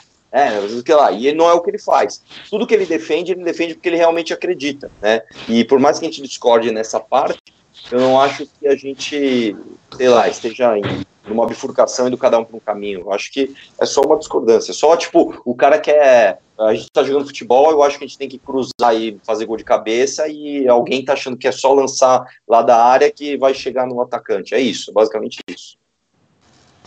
Passar aqui pro próximo Pimba. Ah, vamos lá. Ah, Pedro Cardoso Ferreira mandou 20 reais. O MBL poderia iniciar uma campanha do tipo: Eu fico em casa para que a direita como um todo não seja vista como maluca? Para que a direita mais próxima ao MBL possa se distanciar e não deixar a esquerda assumir essa agenda? Posso começar aqui, mas é um tema interessante, vou passar a bola para vocês. O MBL está se posicionando assim, mas nesse instante, tá, é possível colocar que as pessoas não acreditam no que o MBL está falando. Ou as pessoas ouçam isso com muita desconfiança, porque o presidente da República, com pronunciamentos na televisão e declarações de, de seus ministros e de empresários, estão falando para as pessoas o que elas querem ouvir. As pessoas querem ouvir o seguinte: a gripe não mata. E dois, vai trabalhar para você não passar fome. Ele está jogando e, vamos dizer assim, intuitivamente as pessoas gostam de ouvir. É, se eu vou para um bar, tem um monte de mulher bonita e o cara vira e fala o seguinte, ó, você não vai pagar nada na bebida e ainda vai comer aquela loira gostosa? Eu vou falar, pô, esse cara é demais, adorei de segurança. E ele me botou para dentro da balada. A questão é que pode ser que não pegue ninguém e ainda pague a conta, seja otário, né? Mas é o que eles estão fazendo. E o MBL tá avisando, ó, esse bar aqui, não sei, Tá, eu não iria, não pagaria, aquela mulher grandona lá tem gogó, mas, enfim, a nossa parte estamos fazendo a duras penas. Passa a bola aí para vocês. A principal coisa. Quer falar, Arthur? Não, não, vai lá, vai lá. Não, a principal coisa é o seguinte: é criar as condições econômicas para o sujeito poder ficar dentro de casa. Não é, não é tanto uma campanha de convencimento, ah, fique em casa, não fique em casa. Não é isso, porque assim, quem está premido, quem está pressionado para sair de casa é quem precisa. É o cara que está começando a ficar endividado, o cara que precisa trabalhar e que ele quer sair de casa. Entendeu? Então, assim, nesse sentido, o MBL está fazendo, está atuando junto com o Kim. O Kim tem uma série de projetos, ele já idealizou uma série de projetos, talvez um ou outro seja aprovado. E esses projetos vão justamente no intuito, no sentido de dar as condições econômicas para o pequeno empresário, para o trabalhador autônomo, para as pessoas que precisam sair de casa, para que elas possam ficar em casa. Isso é que eu acho que a gente tem que fazer mais força, não é tanto a campanha. Assim, a, a, a campanha, as pessoas já, já entenderam qual é o risco. Tem um vírus, o vírus está aí, os vídeos da Itália, os vídeos do resto do mundo estão circulando, e a pessoa pode fazer uma decisão. Agora, se ela tem que sair de casa, porque ela precisa aí não vai ser campanha que vai funcionar. O que vai funcionar é medida econômica efetiva para permitir o cara estar dentro de casa. Arthur? É isso, concordo com o Ricardo 100%. Eu só acho que é complicado agora é, fazer essa conta e falar o que é ou não para ser feito. Acho que ainda precisa de mais análise. É, só colocando aqui nos comentários, tem gente falando aqui, é, é, 600 reais não ajuda para ficar em casa mesmo. Lembrando que 600 reais é só para uma, uma das pessoas da casa. Você pode ter duas pessoas, o que dá 1.200 reais. Isso é para os autônomos. E lembrando que a renda média dos autônomos no Brasil é de 1.400 reais, tá? A renda média dos autônomos no Brasil é 1.400 reais. Essa medida ajuda, sim, se olhando na média, os autônomos a se manter. Isso é um fato. Estou falando de estatística, dados que o governo tem, dados que, dados que o governo inteiro trabalha. Tá? Isso se a gente não for para as famílias de autônomos ou de subemprego, é, tanto em periferias de cidade quanto, por exemplo, no interior do Nordeste, onde a renda às vezes costuma chegar a 250, 500 reais por mês. As famílias sobrevivem com praticamente nada. Essa ajuda aqui é muito bem-vinda. Muito bem-vinda mesmo. E outra coisa, eu conversei hoje com o pessoal da agricultura e não haverá desabastecimento durante todo o processo. Isso é importante colocar. Porque se as pessoas tiverem dinheiro para subsistência e não houver desabastecimento por parte das cadeias da agropecuária aqui no Brasil, e também está tendo uma briga para que a agroindústria, por exemplo, quem produz frango, carne processada, tal, linguiça, continue andando, haverá assim, um mínimo de normalidade para que a gente possa passar por essa crise. Só queria colocar este ponto, vou no próximo pimba aqui. É, não existem mais links, mandou 20 reais. Quebradeira geral, quadros do SUS, falência de empresas. O que ocorre depois? Economia liberal, afrouxo das leis trabalhistas, menos privilégios públicos e previdenciários, ou veremos um Estado gigantesco, tal qual um Leviatã? Eu, eu, cara, eu não acho que vá. Uh, isso aí vai ser é, palco para se acabar com lei trabalhista, cara. Eu acho que não. Eu acho que lei trabalhista é outro caminho que você vai para derrubar. Agora, é o que eu estou falando, a gente tem um problema que, uh, se a gente começar com medida de auxílio a ponto de, em vez de cortar privilégio, uh, imprimir dinheiro, aí fudeu, fudeu, aí fudeu de verdade.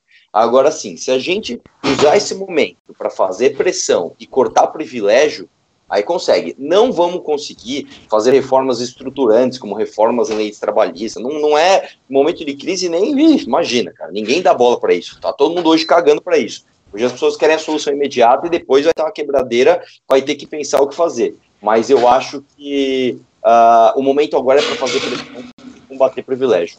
E alguém, algum dos dois aí, ou o Renan ou o Ricardo, tá em algum lugar que tem alguém com muita atividade em volta, o cara tá fechando porta, batendo panela, sei lá o que tá acontecendo aí. eu, eu tô achando que é o Renan. Não, não é, certeza absoluta. Não, aqui também não. Aqui também não. Acabaram de fechar uma porta. O Fred. Ah, não, foi aqui então, porque minha, minha esposa ela, ela foi na cozinha e fechou a porta aqui. Mas não tava batendo panela, não, tava fazendo negócio pra gente comer. Próximo pimba, vou ler aqui para vocês. Uh, André Lemes mandou 5 reais. Estados Unidos, Brasil e França estão divulgando resultados positivos da cloroquina, mas a China divulgou o resultado pior que o placebo. Hashtag responsabilização do Partido Comunista Chinês. Querem comentar? Eu não acho que a cloroquina hoje esteja agindo como placebo, só se for um placebo social. Eu não acho que uh, uh, tem cara tomando e se curando porque achou que o remédio ia curar. Não acho que está nesse ponto. Mas é o que eu tô te falando, cara. Ninguém sabe se a cloroquina é a saída, a dose certa, quando tomar, quando parar. Né? Porque, tem, inclusive, tem remédio que é o seguinte: funciona quando você toma, não toma e toma de novo. Né? Tem remédio que funciona quando você aumenta a dose, tem remédio que é o contrário. Você dá uma puta dose e depois vai diminuindo. Então, cara, você não sabe como tomar para o corona. Você não sabe como tomar. Você não sabe nem os efeitos colaterais daqui cinco anos. Né? É, cara, por quantos séculos não acharam que tomar, tomar hidróxido de prata fazia bem para você e depois pegaram um monte de gente ali com metalose. Os caras tomavam prata pra caramba, ficava, o cara ficava literalmente prata. Né? Então, assim, é, é, verdade. Coloca aí metalose de prata no Google, você vai ver um monte de gente com a pele prata e, mano, é, é, um, puta, é, é, é, é horrível esse problema. Então, assim, é, até mercúrio, cara. Tinha pessoas que tomavam mercúrio, né? Quanto tempo não demorou para ver que o cara ficava infértil, etc, etc. Então, eu acho que a gente não pode sair apostando todas as fichas uh, em, em, cloroquina. Eu acho que tem que fazer todo o aspecto social, mas, cara, não adianta. Isso é ciência. Aí a ciência não, não, não, não responde de acordo com vontades políticas. Tem que esperar uh, os, os resultados dos estudos. Carlos, colocar? Posso ir para o próximo? Não, pode ir para próximo. Sicomaquia mandou 10 reais e falou: Vocês falam como se não houvesse divergência na ciência. Coreia do Sul, Singapura, Taiwan e Japão não adotaram lockdown e mostraram que há outras medidas talvez mais eficientes. Alguém quer comentar? Porque é o seguinte. Bom, não primeiro lugar, mas, é, é, não é divergência na ciência, isso é divergência em medida. É diferente. É, interpretação de ideia. Vamos lá. Ciência, cara, é óbvio que tem divergência, mas ciência você trabalha com prova e contra prova. Então, ciência não tem discussão. É a mesma coisa que eu falo assim: eu corro mais rápido que o Ricardo. Tá bom, vou apostar a corrida. É assim que funciona. Cara, eu acho que a teoria da relatividade não funciona. O Einstein foi lá, espera ter uma noite de eclipse, um dia de eclipse teve, foi lá e provou: ó, oh, tô certo, cala a boca de todo mundo. É, é, as ciências sociais, elas não são ciências exatas, cara. Então você pode ter inúmeras interpretações dos mesmos dados e dos mesmos números. Agora, já te falo de cara, em nenhum lugar do mundo se, se desprezou o lockdown e deu certo. Não existiu. Vai lá, Renan. Uma bomba aí, tá? Não uma bomba, mas a Justiça Federal acabou de derrubar os atos do Bolsonaro contra medidas de isolamento social. Tá? O Ministério Público Federal entrou com uma ação e o juiz, aqui, o juiz federal, vou pegar o nome dele aqui, o juiz da primeira vara federal de Duque de Caxias, Márcio Santoro Rocha, determinou que o governo federal e a prefeitura da cidade de Caxias se abstenham de adotar qualquer estímulo à não observância do isolamento social recomendado pela OMS. A multa em caso de desobediência é de 100 mil reais. Bom, eu acho que tecnicamente isso é bom para o Brasil, porque menos gente vai morrer, mas uh, isso só fortalece o populismo dele. Ele vai continuar com aquele. Cara, você pode ter certeza. A primeira coisa que está tá acontecendo agora, nesse momento, o Carluxo está fazendo algum tweet contra o sistema. É alguma coisa do sistema. não sei que é o sistema. O sistema é foda, o sistema é isso, o sistema é aquilo. Meu pai quer salvar a economia, quer salvar a humanidade, e o sistema não quer. Imagina o cabo da Ciola agora como ele está. Ah! Então, assim, infelizmente, cara, as pessoas insensatas vão ter as suas narrativas fortalecidas, porque é, aparentemente todo o sistema está contra o salvador da pátria, que é o Bolsonaro. É, só, só um comentário a esse pimba do psicomáquia. Veja bem, é claro que você pode ter outras medidas. Não, o, o, a ideia do lockdown ela não é absoluta. A gente não está falando, ah, só tem isso a fazer. O que não existe é um país que passou bem pela crise sem fazer nada, né? Isso aí eu não conheço. Um país que não fez teste massivo, um país que não isolou as pessoas com Covid, um país que tem os casos subnotificados, um país que não fez quarentena e, e está bem, só um milagre, né? Ah... Pois bem, vamos pro próximo Pimba. Próximo. Maléo Brasil mandou dois reais e não falou nada. E Frice Somorum mandou 10 e disse: O bolsonarismo já tinha feito isso, mas o liberalismo nesses tempos de crise tem me confirmado que ideologia não serve para nada além de explorar a ignorância e o desespero das pessoas e arrebanhá-las. Acho que é uma boa reflexão. Começo aí com o Ricardo. É, você está falando que da ideologia liberal que não serve para nada, explora a ignorância. Como, como assim? É, assim, esse esforço no sentido de criticar as medidas. O que eu não entendi desse Pimba é qual é o ponto aí não, mas ó, posso dar uma, uma, uma, resposta de liberal de book? Né? Na verdade é o seguinte, a, a, a ideologia liberal, né, na verdade, ela trata ali de equidade de tratamento do, dos cidadãos perante o Estado, etc. Mas, uh, antes de tudo, cara, e isso não anula você ser um liberal, o que é ser um conservador? Um conservador, justamente você ser contra ideologias. É você ser. O que é uma ideologia? Você pegar, pegar um pedaço de papel, ensaiar alguma coisa e falar, velho, isso aqui vai dar certo. Vamos obrigar as pessoas a seguirem isso. Isso é, é isso é você ser ideólogo. Isso é você ser é, ter uma ideologia. Você ser conservador é o oposto disso. Você ser conservador é você falar, cara, eu não vou pegar o plano da cabeça de alguém e obrigar todo mundo a cumprir, porque o cara achou que é certo, mas eu vou ver perante as experiências sociais que a gente tem no mundo, o que funciona e o que não dá certo, e vou preservar aquilo que funciona e vou descartar aquilo que não dá certo. É isso. Então não existe ideologia liberal. Ah, não existe isso. O que existe é justamente o contrário. É através de prudência você vê o que, o que deu certo o que não dá, e através disso você estabelecer políticas públicas. Ninguém aqui está sendo, uh, sei lá, anarcocapitalista, do tipo, ah, deixa as pessoas saírem na rua, o Estado não pode intervir nisso. Não está tendo isso em nenhum momento. Ricardo, quer comentar o próximo Não, é, veja só, existe assim da parte talvez da ala liberal que está no governo e da parte dos setores do mercado financeiro, é realmente um certo esforço de ficar colocando as pessoas de volta para o trabalho, tal. Ao meu ver, por preocupação exclusiva na economia em detrimento da vida das pessoas, isso é ruim. Mas se você olhar os caras liberais de fora, por exemplo, você acompanhar o que o, o está sendo feito pelo mercado popular do Pedro Menezes, os trabalhos do Spotnix, o que o MBL está falando e tal, você não vai ver isso. Você vai ver ao contrário, posições muito maduras é, o entendimento de que medidas excepcionais devem ser tomadas em condições excepcionais, o esforço de conciliar algumas coisas com o próprio ideário liberal, ou seja, mostrando que os auxílios que vão ser dados têm que sair de um corte da máquina pública. Então, eu acho que a postura dos liberais que estão fora do governo, estão falando sobre o assunto, é uma postura bem boa, pelo menos no Brasil. Sim. Vamos lá. Gelson Andrade Soledade mandou dois reais e falou: Filhos da quarentena, Alquim Gelson e Coronilda. Cara, eu, eu, eu, eu, eu, inventei outro nome também sobre isso, já que tá todo mundo colocando a culpa no, no Dória, né, do fechamento, não vai ser, vai ser o Lockdória também, né? Não é o lockdown agora, vai ser o Lockdória. o, o, o, cadê? O Psicomac mandou 10 reais, falou, os Estados Unidos têm 23 trilhões de dívida e vão imprimir mais. Vocês defendem que o Brasil também imprima dinheiro para curar o vírus? Papel printado cria produtos e serviços? Não há consequências? Ele colocou aqui sem interrogação. Ele afirmou: vocês defendem que o Brasil também imprima dinheiro para curar o vírus. Papel printado cria produtos e serviços? Não há consequências? É uma provocação esse pimba aqui, hein? Ao contrário. É, a, a, gente, a gente não defende isso. A gente fala, começou, na verdade, o News dizendo justamente o contrário disso. O Arthur falou desse negócio de, de imprimir dinheiro umas quatro vezes aqui. Então, óbvio que a gente não defende isso. Essa é a primeira coisa. Segundo, é, você tem que também olhar o outro lado. E aí a gente poderia re reverter essa pergunta e perguntar o seguinte: e você de de defende que nada seja feito? Que as pessoas simplesmente não tenham auxílio nenhum? Que elas se virem? É isso? Se você fosse um trabalhador autônomo, tivesse que ficar na sua casa, seu comércio está quebrado, você vai passar fome, você não vai ter, você não vai ter auxílio nenhum, você vai se virar? Acho muito difícil.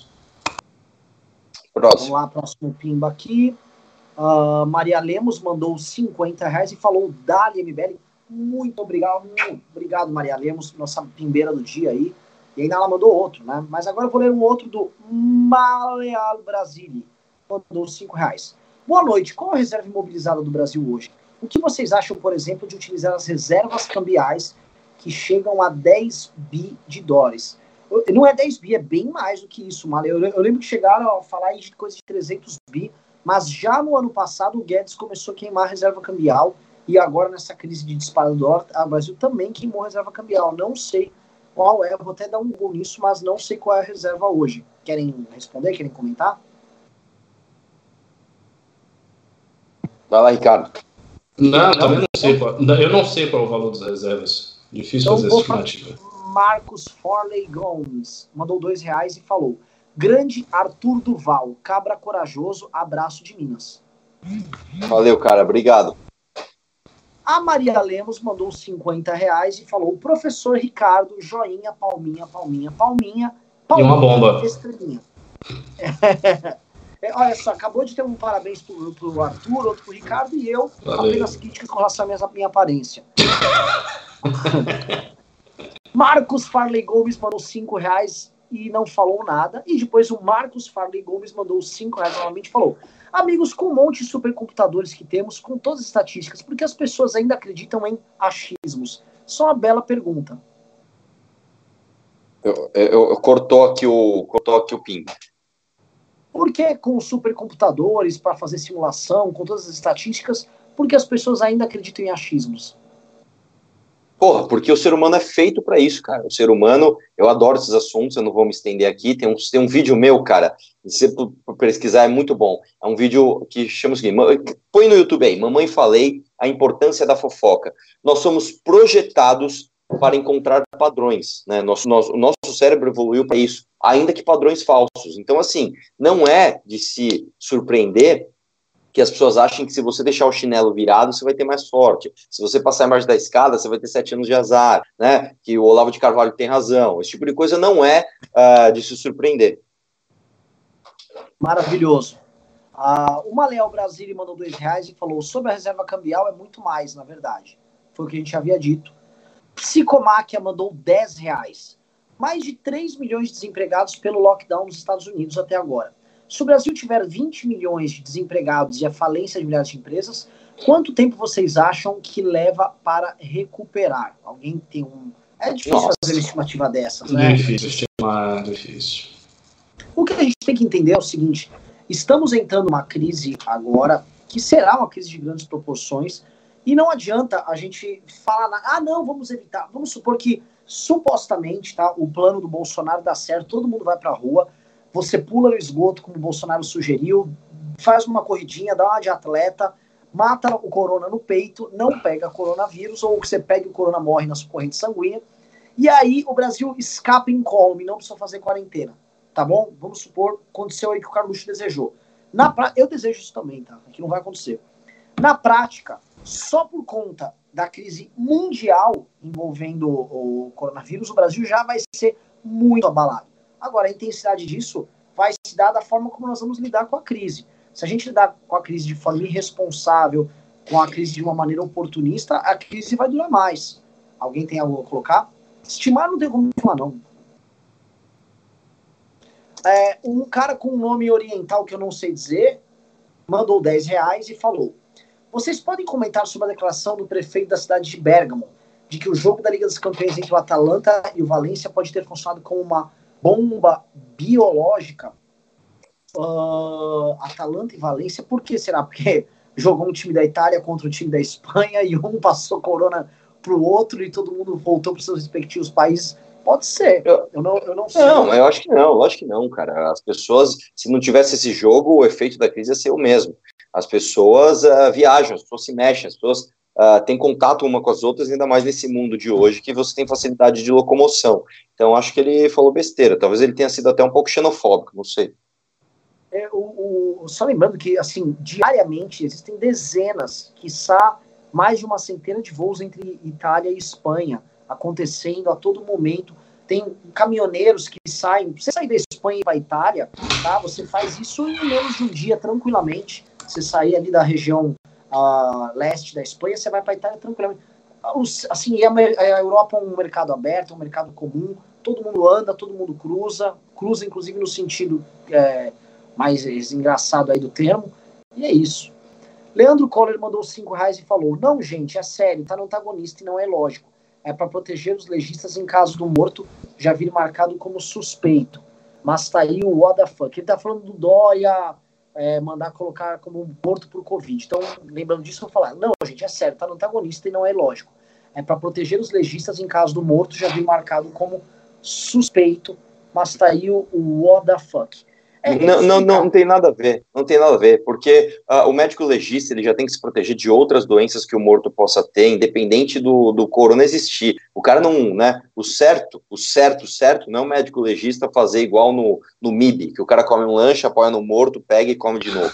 É, o certo é o cara tá é, protegido ali, com máscara, etc. Então, então não. É, é que deixa eu explicar, essa teoria está sendo utilizada aí para dizer que o Dória está aumentando o número de mortos artificialmente porque ele quer criar uma crise com o corona. E mais, tem gente falando que na verdade isso também está sendo feito na Itália, que está morrendo muito menos gente pelo corona, mas há uma conspiração para aumentar o número de mortos, obviamente para atrapalhar os presidentes Jair Bolsonaro e Donald Trump, homens que estão salvando o Ocidente contra a barbárie islâmica e o plano do Partido Comunista Chinês. Vamos lá. Uh, Mariana, Mariana Linhares mandou 7,90 e disse: O que vocês podem fazer para impedir a campanha de ir ao ar. Acho que essa campanha do Bolsonaro aí de 4 milhões e 800 mil. O Rubinho tá fazendo, né? O Rubinho vai processar o pessoal. Já processou. Já processou. Pois é. Isso que pode, pode fazer, interpelar judicialmente. Fora isso, não tem muito que o MBL possa fazer. Bruno Sardinha mandou 50 reais. Muitíssimo obrigado, Bruno Sardinha. É, pô, isso ajuda mesmo em tempo de crise. Ouvi do Renan na live de quarto o comentário de que o Paulo Guedes pouco se importaria caso alguns pobres morressem. Até o momento, Paulo Guedes tem sido uma das vozes sensatas do governo. Vejo Paulo Guedes tentando extrair água de pedra neste governo de maluco. Vamos lá. Eu não disse que o Paulo Guedes é tipo um vilão do mal, pouco se importando uh, com a, ah, está morrendo as pessoas. Eu disse que eles estão fazendo uma aposta a, e todo mundo, você pode pegar as notícias, o Ministério da Economia está cobrando do Ministério da Saúde a aprovação logo da hidroxicloroquina e como política, o Ministério da, da Fazenda, ou o Ministério da Economia do Paulo Guedes, está apostando nessa ideia do lockdown vertical e de minorar os problemas econômicos uh, baseados num, num combate menos intenso ao vírus, tá? E nós falamos que isso sim é você criar uma dicotomia falsa entre as duas coisas, isso sim vai redundar em morte, porque você começa a ficar fazendo cálculo. Ah, é, acho que a partir de 800 mortes está bem. Ferrou. Antes não, tá beleza. Ah, o Paulo Guedes tem sido uma das vozes sensatas do governo. Ele poderia ser uma das vozes mais urgentes do governo. As medidas que o governo anunciou hoje já poderiam ter sido anunciadas há mais de uma semana e meia, há mais de duas semanas. E elas estão sendo postergadas e prorrogadas. Né? Aí que eu vejo o Paulo Guedes tentando extrair água de pedra nesse governo de maluco. Ele poderia de demonstrar um pouco mais que ele está tentando isso nada contra o ministro Paulo Guedes, mas é, ele tá, eu estou ouvindo insanidades vindas do Bolsonaro, e aliás, o Bolsonaro mandou uma hoje. Ele avisou o seguinte: votaram em mim nas urnas, não nenhum ministro meu. Eu vou lá, se o Paulo Guedes falou besteira da Petrobras, eu vou lá e corrijo. Jair Bolsonaro hoje. Então é bem complicado. Bruno Sardinha mandou mais 50 reais. Aliás, Bruno Sardinha salvando a lavoura aqui, salvou a nossa pescaria. Continuação, vocês são jovens, inteligentes, estão no caminho certo, mas só saberão o tamanho da pica que o ministro da Economia enfrenta quando chegarem lá. No mais, estão de parabéns. Acompanho as lives diariamente. Vocês querem comentar? Eu posso. Uh, uh, Pode, vai lá. O, o, lance, assim, nós uh, sabemos o tamanho da nossa responsabilidade. Nós somos um movimento político que tem, um, homens públicos. A gente está numa live aqui com um deputado estadual, e hoje o deputado estadual que é mais conhecido hoje, junto com a Janela Pascoal no estado de São Paulo, são os dois deputados estaduais mais importantes do Brasil, mais comentados do Brasil, com certa distância para os demais, que é o Arthur e a Janela. Temos um deputado federal extremamente influente, que é o Kim Kataguiri. Participamos do debate público em diversas instâncias e participamos, enquanto movimento, de inúmeras decisões que ajudaram a mudar o estilo do Brasil. Então, a gente sabe o, o tamanho da pica e sabe o tamanho da responsabilidade, porque a gente já passou por esses dilemas. Um exemplo, quando teve o escândalo do Joesley Batista, que envolvia o Fora Temer, eu posso falar com tranquilidade que a época, em 2017, se o MBL falasse vamos para a rua Fora Temer, seria quase impossível o Temer segurar a onda ali. A gente trazer a direita junto com esquerda, sem todo mundo. O Bolsonaro era a favor do Fora Temer. A gente falou: isso aqui é uma loucura, isso aqui vai ajudar a esquerda, e depois foi comprovado que era uma armação e que a gente estava vivendo um golpe orquestrado à época pela Rede Globo, sim. Mesma coisa com a Revolução dos Caminhoneiros. Nós somos uma das forças que denunciou aquilo, enquanto muita gente era contra. O que acontece? O tamanho da pica que o Guedes está tendo que lidar é enorme, mas o Guedes sabia onde é, é, ele sabia a pica que ele estava sentando quando ele decidiu ser o ministro da Economia do Bolsonaro. É, sabe que não, não, desconfiava que o Bolsonaro não iria levar à frente as reformas deles, como igual o Bolsonaro está fazendo? É, agora ele tem que. Né, a pica está dada, ele vai ter que saber como lidar com ela, porque a pica não está aqui fora. Aqui fora, muitas das reformas são apoiadas. A pica está lá no Planalto, é o próprio presidente. Passo a bola aí para vocês. Eu concordo. Vamos, vamos pro próximo, Fio, que já, é, tá, já são tá, 8h40. Tá, tá, tá, acabando já. Saulo Neves mandou dois reais e falou: Arthur, te admiro muito, te amo, você me representa. Brincadeira, só Obrigado, te admiro muito. Você me representa. Lucas Mol mandou 5 dólares americanos, o que vale aos 2 mil reais, e falou: Diante dos sucessos da Coreia do Sul, o que se dizer da maioria dos países despreparados diante de um perigo conhecido e experiência? 1918. Ele deve estar falando lá da gripe espanhola. Eu acho que a analogia é ruim, cara. Sinceramente, porque as condições econômicas tecnológicas eram tão dramaticamente diferentes que a, a epidemia de 1918 não serviria com preparação que está acontecendo agora, entendeu? Isso passou mais de um século já disso aí. Agora, os países asiáticos tiveram outras epidemias muito fortes que o Ocidente não teve. Então, eu acho, e recentes. Eu acho que isso pode ter dado mais experiência para eles. E tem outro detalhe, né? tem o fator cultural também. A gente sabe que a, a Ásia, as culturas asiáticas são muito disciplinadas, são pessoas muito disciplinadas. Isso, isso é cultural, assim, é, é, é, indiscutível que é assim. E no Ocidente é diferente. Na América Latina, então, no Brasil, então, é completamente diferente. Vamos lá. Maléo Brasília mandou mais cinco reais e falou: existe experiência de, de algum país com um lockdown vertical bem sucedido? Se existe, seria de fato algo a ser analisado? Se não, Brasil vira cobaia. É isso mesmo. Você já respondeu a si próprio. E é assim, vamos falar a verdade, eles não estão nem propondo lockdown vertical. Não estão propondo nada. Primeiro que não existe, a, a, enquanto tese, lockdown vertical. E se eles estivessem falando isso, estava aqui, ó, o governo federal vai destinar tantos milhões de reais para abrigar tantos idosos, tantos portadores de HIV, tantos isso. Exatamente. Não tem nada, você só tem blá blá blá. Alessandro Mazei mandou cinco reais. Falem sobre a descoberta de anticorpos IgG para o corona quem tem a imune pode circular livremente. O teste custa em torno de 80 reais. Eu não eu ouvi falar disso. Eu vou dar um Google depois, Alessandro, se quiser, manda uma mensagem para mim no Instagram que eu vejo aí. E aí, o último pimba da noite, Frice Somorum mandou 5 reais e disse: Puta que pariu, viu? Então. Travou aqui. É, deu uma travada pesada aí. Renan? Ó, se ele tá, travado, eu vou ler aqui. Francisco Moro, do 5 reais. Me irrito com a quantidade de liberais. Oi? Botou? Me irrito com a quantidade de liberais que não aceitam medidas excepcionais em tempos excepcionais e reclamam do aumento do Estado nessa hora.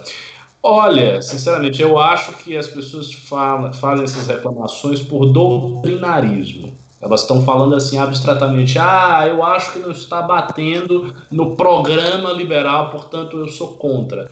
Mas não é assim Pessoal? que a gente deve encarar. Oi, voltou? É, não é assim que a gente deve encarar a política. A gente deve encarar a política de forma pragmática. Se você tem uma situação excepcional, medidas excepcionais serão tomadas. Pega, por exemplo, o Reagan. Você vai dizer o quê? O Reagan era um socialista?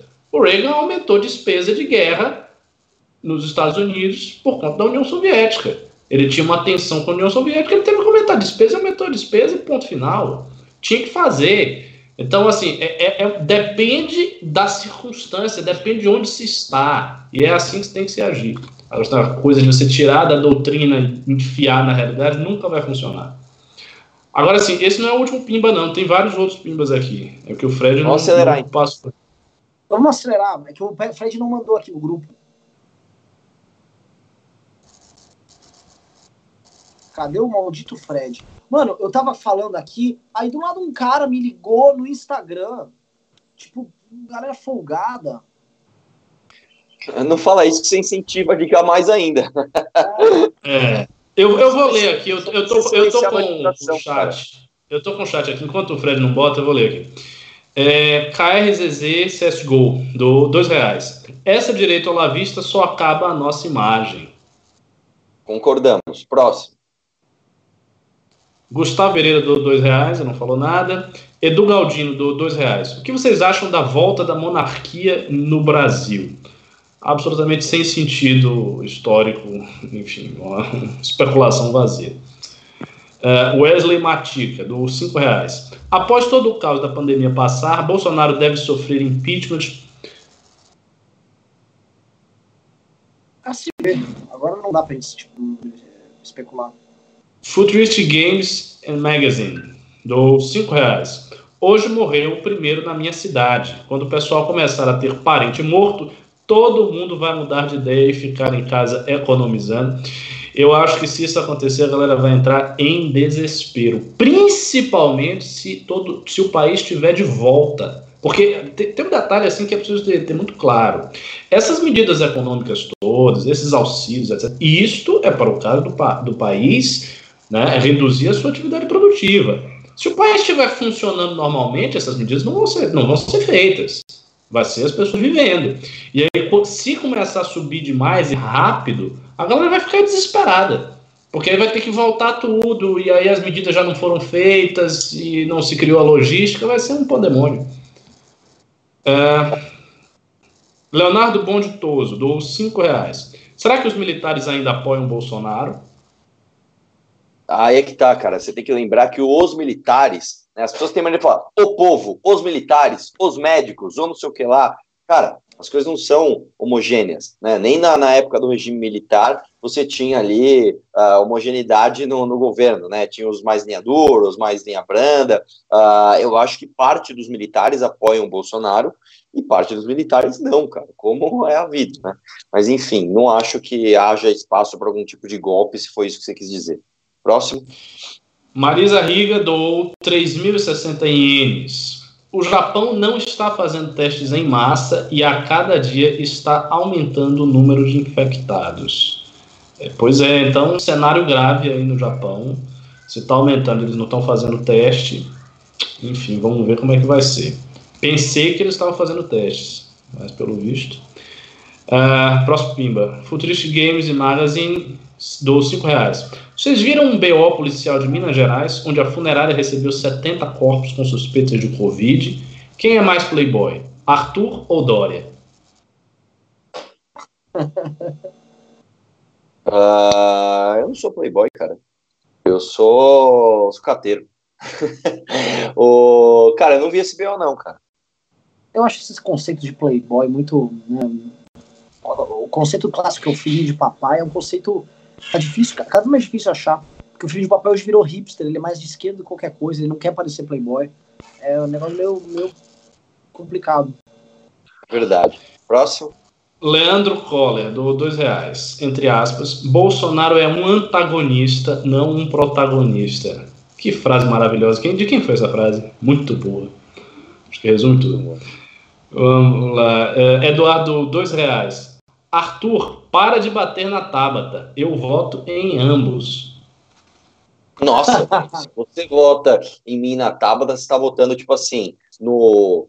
Sei lá, velho, você está votando no Bolsonaro e no PSOL, apesar que eles estão parecidos agora, mas você está realmente votando em coisas bem diferentes, velho. Em algum, em algum, ó, você não conhece bem a Tabata ou você não conhece bem o Arthur, porque realmente é muito diferente o pensamento de Arthur e da Tabata. Bora. Bruno, Bruno Sardinha, dou 50 reais. Renan, gostei do boné. Estou com uma mão, um na, na mão agora. Cadê meu livro? Só hoje foram 150 reais. RS. Arthur, precisamos de uma mãe falei aqui em Salvador. Ia ter muito assunto para vídeo. Acabou, um grande abraço de um conterrâneo aqui de Salvador. Pois é, o Mamãe Falei em Salvador seria legal. Eu acho que o Siqueira devia fazer um Mamãe Falei, que o Siqueira é gordo, pô. Ia ser um Mamãe Falei obeso, ia ser engraçado pra porra. e o, Siqueira, o Siqueira gosta de confusão. Ele gosta Ô, ele não... Seja você ou incentiva alguém que você, que você conhece, cara. Manda brasa. Do Bruno Sardinha, mano, salvou. É, vamos lá, próximo Pimba. Futurista Futuristic Games e Magazine, 5 reais. Conseguir fazer um teste no interior é quase impossível. Quando testar de verdade, esses números vão quadruplicar. Exa exatamente. Você disse mesmo o que vai acontecer.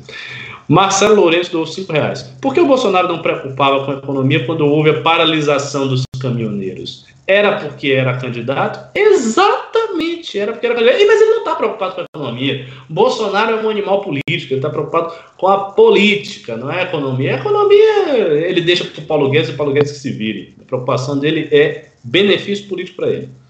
Próximo. Uh, Malê Brasil. Esse ah, é sem pergunta, só para... Posso só interromper? Ó, estão encerrados os pimbas, senão a gente vai lendo, vai pintando um atrás do outro. Acho que, enfim, já tínhamos um programa bom foi bem legal. Continue. Vamos lá. É, esse é sem pergunta, só para é, Malê do 10 reais. Esse é sem pergunta, só para colaborar. É pouco, mas é sincero. E aproveito para dizer que assisti um vídeo com consulta ao Sting indicando um prognóstico macabro. É. Obrigado, cara. Obrigado. Anderley Pastrelli, 10 reais. Gostava mais do Olavão quando ele escrevia sobre astrologia na revista Planeta nos anos 80. Agora ele tá muito mala. É, é, é saudoso Olavo da Planeta.